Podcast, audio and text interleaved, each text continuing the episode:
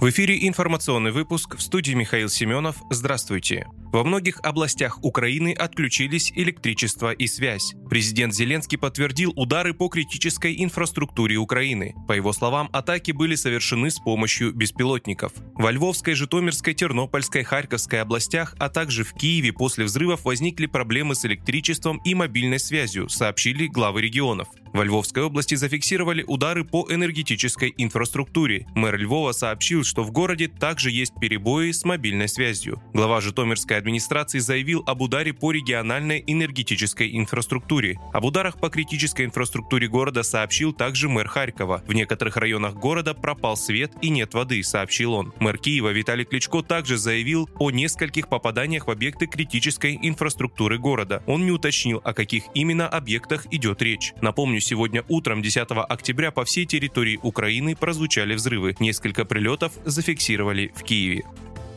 Сергей Миронов заявил, что пришла пора уничтожить инфраструктуру киевского неонацистского режима. После диверсий, совершенных Украиной на Крымском мосту, становится очевидно, что Россия должна отказаться от любых переговоров с киевским режимом. Тем более, что его представители уже признали свою ответственность, заявил руководитель партии «Справедливая Россия за правду» Сергей Миронов. Сняты последние сомнения в том, что Украина – фашистское государство, подобное гитлеровской Германии. Подобными актами Киев хочет заблокировать наш полуостров с жителями, как немцы пытались устроить устроить блокаду Ленинграда во время Великой Отечественной войны. Тогда ничего не вышло, не выйдет и сейчас. После совершенных действий настала пора громить инфраструктуру неонацистского режима в Киеве. Пришло время уничтожать электростанции, все мосты и железные дороги, обеспечивающие жизнеспособность киевской хунты, заявил Сергей Миронов. Путин потребовал от губернаторов контролировать ход частичной мобилизации. Все принятые решения по частичной мобилизации, включая социальные гарантии и выплаты военным, должны неукоснительно соблюдаться. Такое заявление в понедельник, 10 октября, сделал президент России Владимир Путин в ходе встречи в формате видеосвязи с главами российских регионов. Глава государства поручил губернаторам держать под контролем вопросы соблюдения законодательства при частичной мобилизации и поддержки семей мобилизованных. Частичная мобилизация была объявлена в России 21 сентября. Российский лидер подчеркнул, что решение принято для защиты суверенитета страны, ее территориальной целостности и обеспечения безопасности граждан.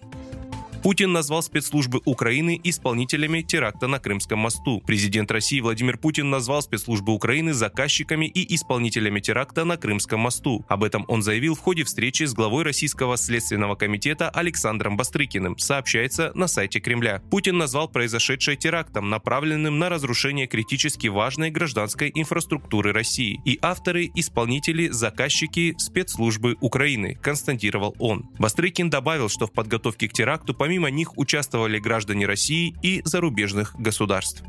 Вы слушали информационный выпуск. Оставайтесь на справедливом радио.